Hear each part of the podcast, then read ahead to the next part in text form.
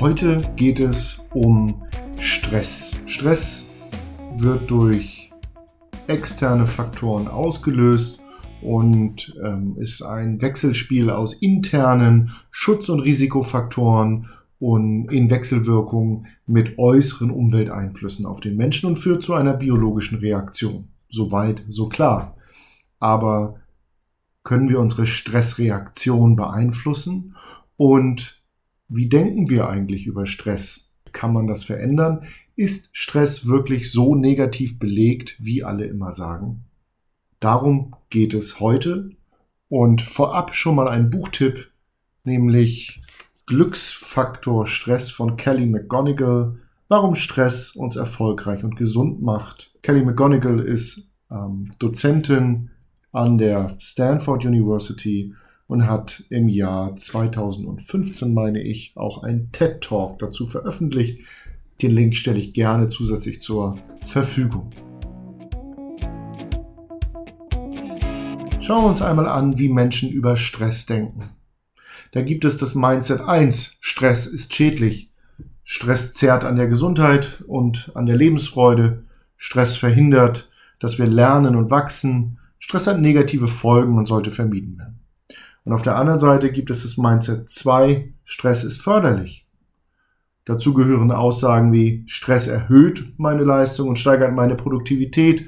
Stress verbessert die Gesundheit und steigert die Lebensfreude. Stress ist eine positive Erfahrung, durch die ich lerne und wachsen kann.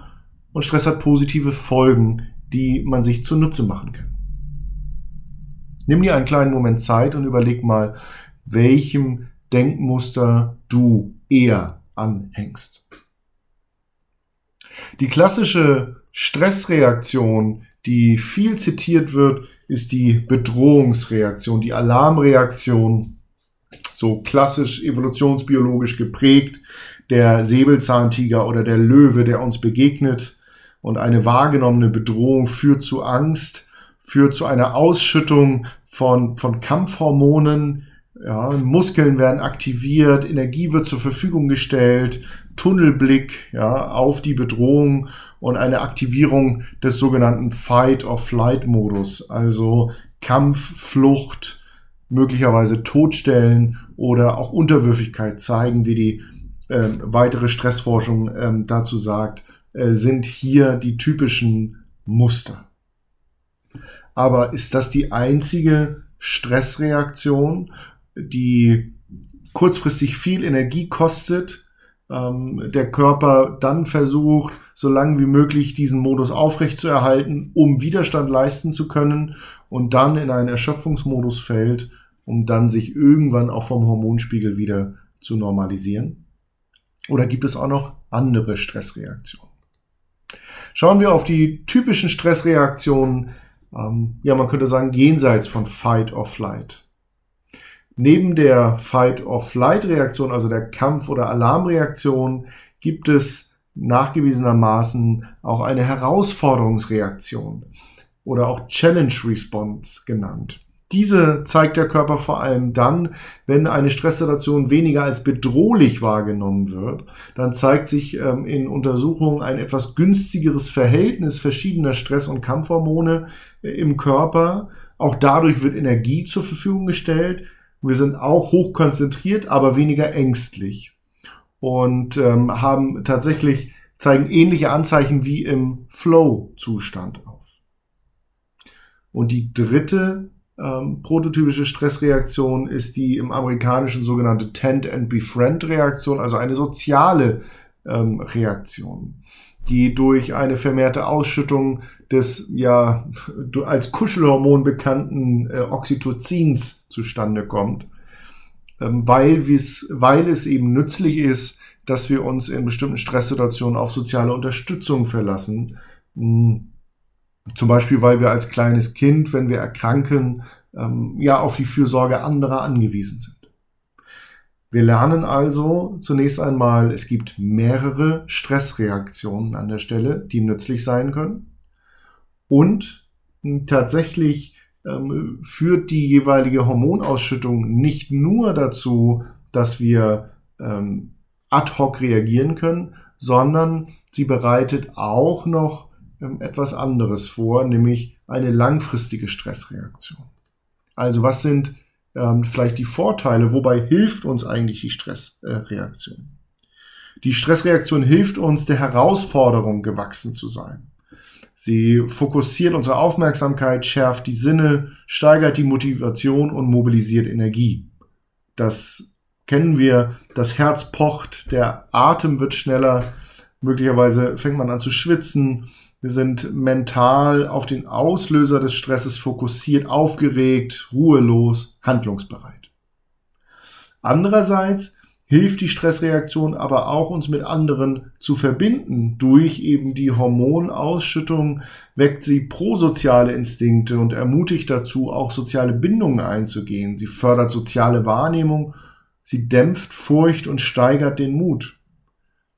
Das ist manchmal spürbar dadurch, dass man ähm, in stressigen Phasen sich wünscht, Freunden oder Familie nahe zu sein, anderen mehr Aufmerksamkeit schenken kann, sehr feine Antennen dafür, äh, wie die Emotionen anderer sind, ähm, ja, entwickelt, den, den Wunsch verspürt, auch ja, die eigenen Werte zu verteidigen oder auch Menschen und, und äh, Dinge im Leben, die einem wichtig sind. Und die Stressreaktion hilft nachgewiesenermaßen zu lernen und zu wachsen.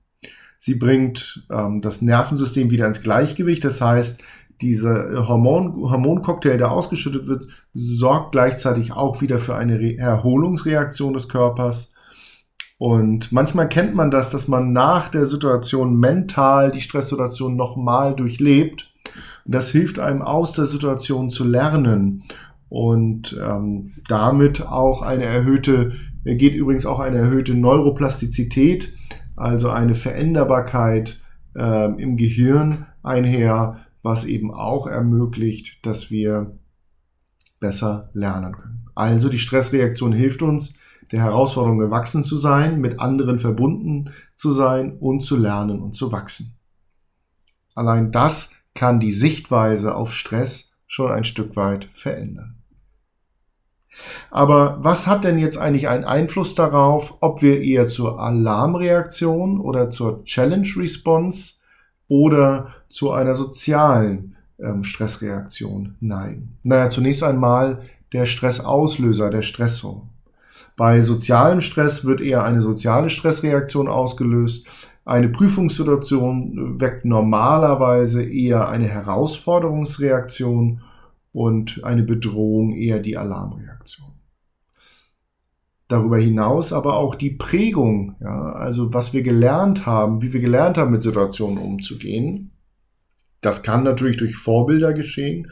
Es gibt aber auch Forschung, die belegt, dass beispielsweise schwere Erkrankungen in der Kindheit ähm, später eine soziale Stressreaktion fördern, weil wir früh gelernt haben, im Stressfall auf andere zu bauen. Und ja, schwierige traumatische Ereignisse wie Missbrauch als Kind ähm, führen eher zu einer Alarmreaktion, weil wir eben gelernt haben, dass man sich auf andere nicht verlassen kann und ähm, eher uns auf die Selbstverteidigung vorbereiten. Auch Gene haben einen Einfluss darauf, wie wir auf Stress reagieren und Übung. Und das ist die gute Nachricht und äh, meine Einladung ähm, zu überprüfen, ähm, wie reagiere ich normalerweise auf Stress. Der Körper wiederholt ein Stück weit die eingeübte Stressreaktion und wenn ich normalerweise Stress mit Selbstvertrauen begegne und ihn als Herausforderung verstehe, dann verändern wir unsere Gewohnheiten ein Stück weit in die Richtung, das auch in Zukunft zu tun. So dass man es sich lohnen kann, sich immer mal wieder kleineren Stresssituationen auszusetzen, die man als Herausforderung deuten kann und damit ähm, zu trainieren, so eine Art Stressimpfung vorzunehmen, könnte man sagen. Wie ist das eigentlich mit dem Stress? Man könnte sagen, dass ein stressiges Leben auch ein sinnerfülltes Leben ist. Oder vielleicht sogar nur ein stressiges Leben auch ein sinnerfülltes Leben ist. Also, wenn man einen Augenblick reflektiert, um all die Rollen, Beziehungen und Tätigkeiten aufzulisten, die im eigenen Leben sinnstiftend sind. In welchen Lebensbereichen lerne ich eigentlich am meisten dazu oder treffe am häufigsten auf Freude, Liebe, Lachen oder andere positive Emotionen. Und wenn ich mal auf diese Situationen schaue, die besonders sinnstiftend für mich sind, ähm, und überlege, sind diese Situationen, diese Lebensbereiche manchmal auch stressig, dann stellen wir in der Regel fest, dass das so ist. Familie könnte so ein Punkt sein und Familienleben kann stressig sein. Und oft stellen wir uns ja vor, wie wunderbar es wäre, unseren Stress im Privatleben, im Beruf oder beim Verfolgen unserer Ziele loszuwerden. Doch leider ist diese Vorstellung eher Utopie, denn niemand wird uns jemals vor die Wahl stellen, ob wir unsere Erfahrungen im Leben lieber mit oder ohne Stress sammeln wollen. Bestimmt gibt es auch im Leben Bereiche, die zwar Stress verursachen, aber auch sinnstiftend sind. Und was würde passieren und wie würden wir uns eigentlich fühlen, wenn wir diese Elemente verlieren würden? Würden wir sie uns nicht wahrscheinlich sogar zurückwünschen?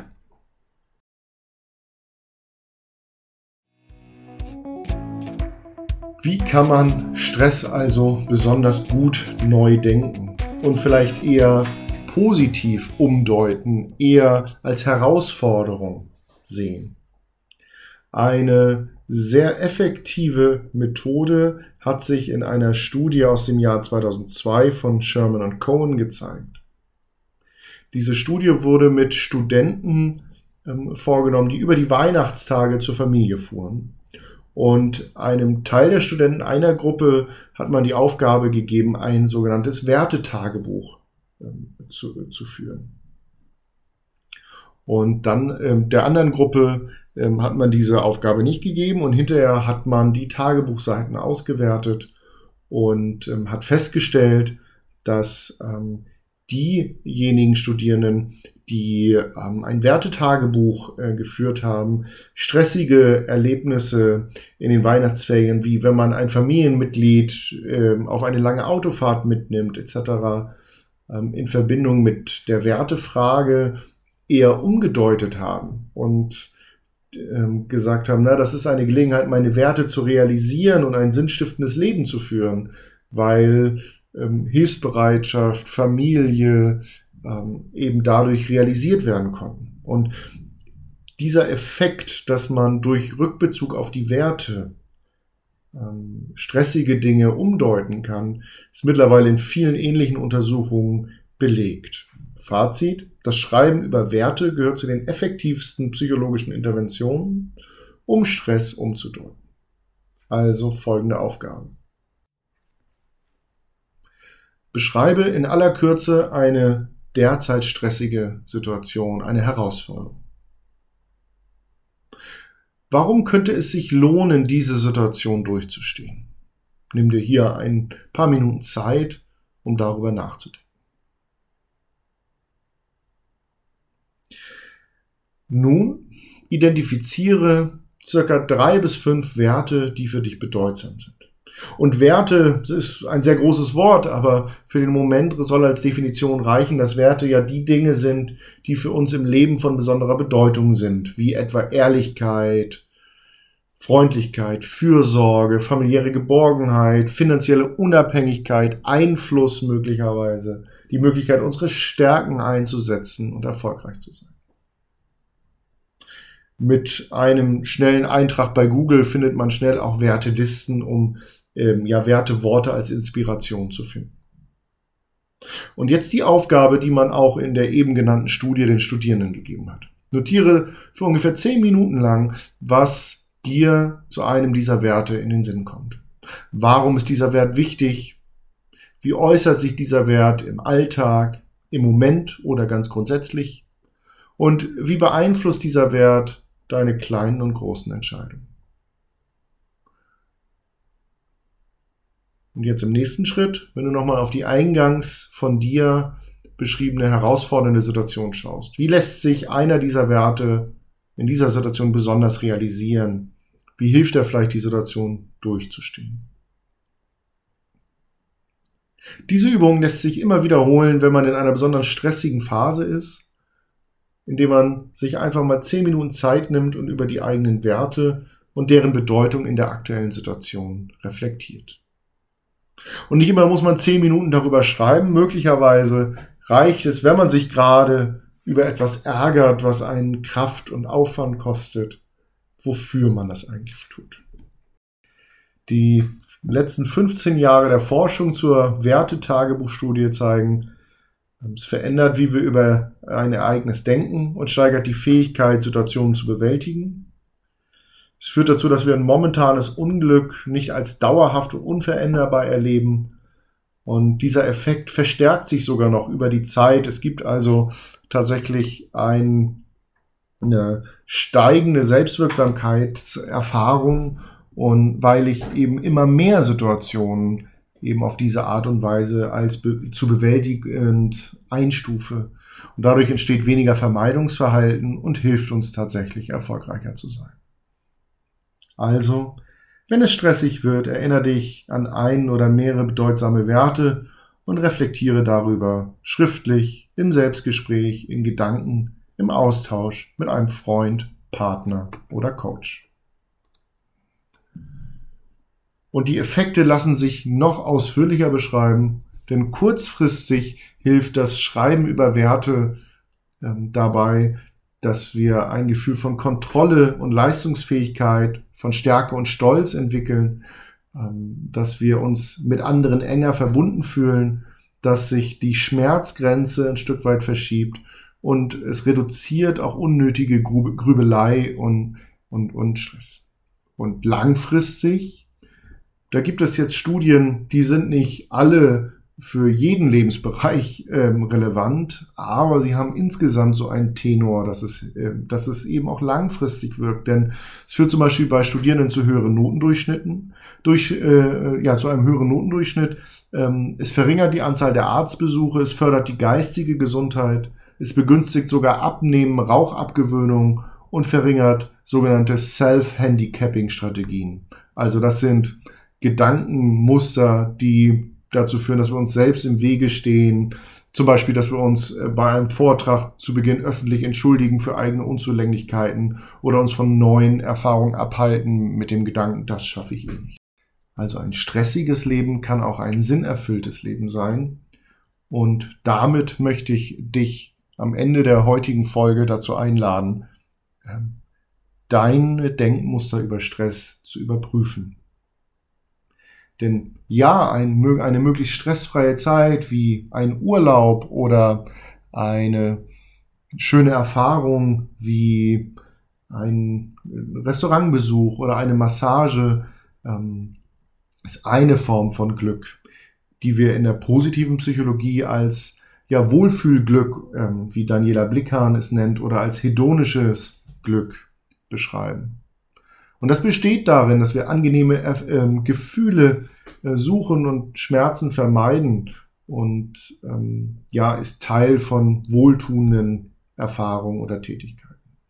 Aber auf der anderen Seite steht das eudämonische Glück, das ähm, auch schon als Werteglück bezeichnet wird. Und das entsteht eben, wenn wir das tun können, was wir für wertvoll erachten. Und ähm, wenn wir nach wichtigen Werten und Zielen streben können. Auch wenn es nicht immer dauerhaft mit positiven Gefühlen und manchmal sogar mit Entbehrungen verbunden ist. Und auch hier möchte ich dich zur Reflexion einladen. Welche Aktivitäten sind in deinem Leben Quellen für Wohlfühlglück und welche für Werteglück? Also für hedonisches Glück oder für eudämonisches Glück. Und vielleicht findest du hier so fünf bis zehn Punkte und überlegst mal, wie lange hält das Glücksgefühl jeweils an? Und bist du dann mehr in der Gegenwart, in der Vergangenheit oder in der Zukunft?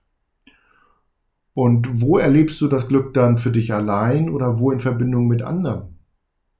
Und möglicherweise entsteht daraus der Wunsch, etwas zu verändern.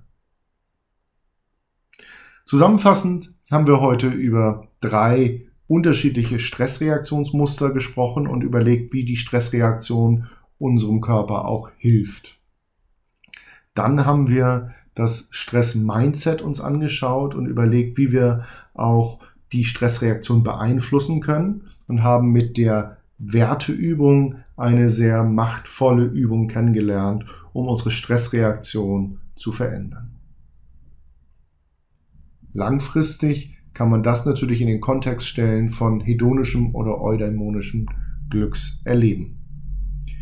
Ich hoffe, dass das für dich in diesem Sinne ähm, einen Beitrag dazu leistet, dass du im positiven Sinne eine stressige und dann eben auch sinnerfüllte Zeit hast. Und wie immer danke ich dir für deine Zeit. Bis zum nächsten Mal. Dein Markus Schweigert.